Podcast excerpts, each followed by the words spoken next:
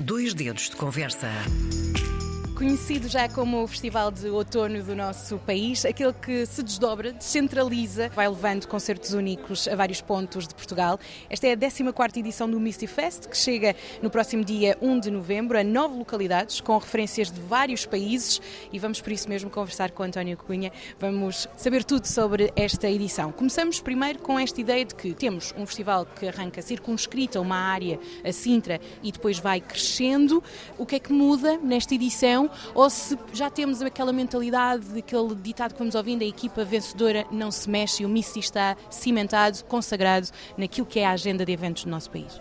O festival nunca é igual um ao outro, porque como é um festival que acontece em várias cidades, com muitos artistas diferentes, está muito dependente às vezes da própria disponibilidade dos artistas e das salas então, todos os anos há algumas coisas que têm que ser eh, adaptadas. De qualquer maneira, o festival tem evoluído para ter dois polos muito importantes, que é em Lisboa e no Porto Uh, e depois ter uma espécie de circulação a outras cidades, como acontece este ano, Espinho, Lolé, Torres Novas, Coimbra, mas uh, tem sempre esse tipo de, de, circulação.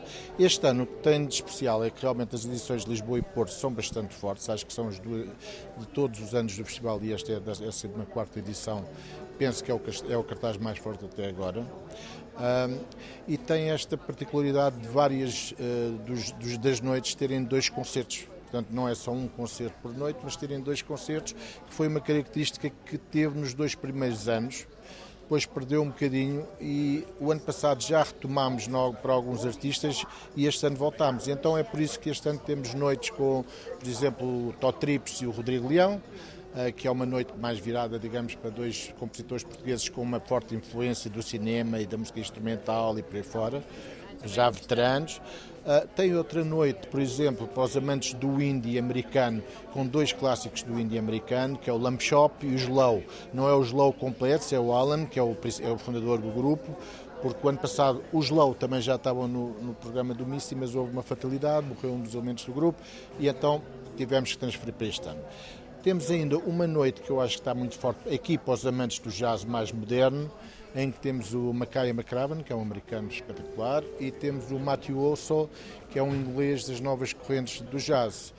Outra componente que existe sempre muito no Misty é a música, digamos, não, não chamaria necessariamente clássica, mas há quem chame clássico contemporâneo, ou neoclássico.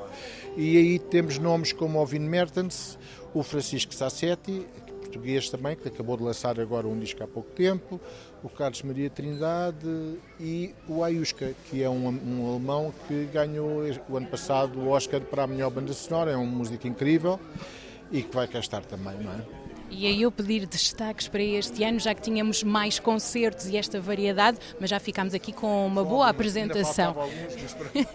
mas é porque está envolvido isto há muito tempo, há um trabalho árduo, porque lá está, encontrar as salas, tentar ter as datas, fazer esta agenda.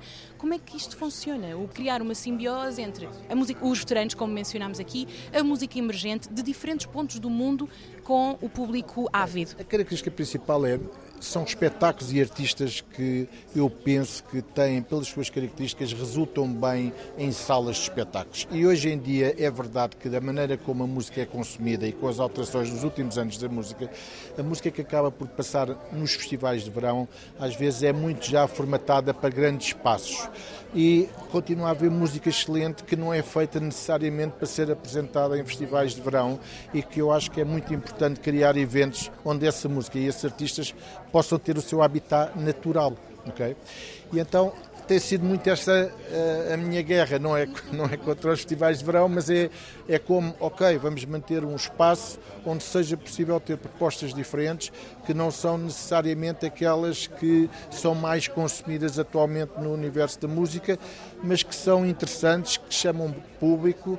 O festival tem sido sustentável essencialmente através da bilheteira, o que é incrível porque é um festival que não tem à partida aquela as características comerciais mais óbvias que outros têm, mas temos conseguido sempre encontrar um equilíbrio entre a bilheteira, alguns apoios institucionais que temos, alguns apoios de mídia, e é assim que temos sobrevivido ao longo destes 15 anos. E num próximo ano, em podendo conquistar mais algo para este Missy Fest, o que é que seria? Qual seria o seu maior desejo para ver este, este festival avançar? O festival, eh, eu penso que este ano as dimensões que tem de Lisboa e Porto estão bem é, é mais uma coisa, às vezes, de, de, entrar mais uma sala ou outra que não está, por exemplo, para o ano vamos ter um polo novamente importante no Teatro São Luís, que ao princípio teve, depois deixou de estar, agora vai estar novamente.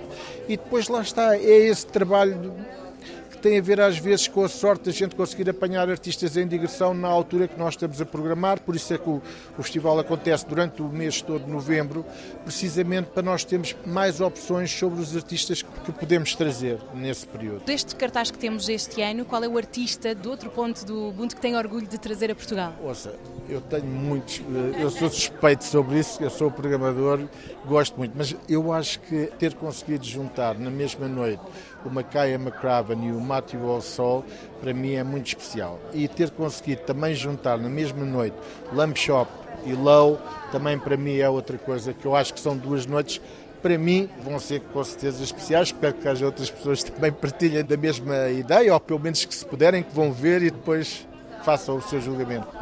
Obrigada, António Cunha, aqui a falar-nos da edição deste ano do Missy Fest.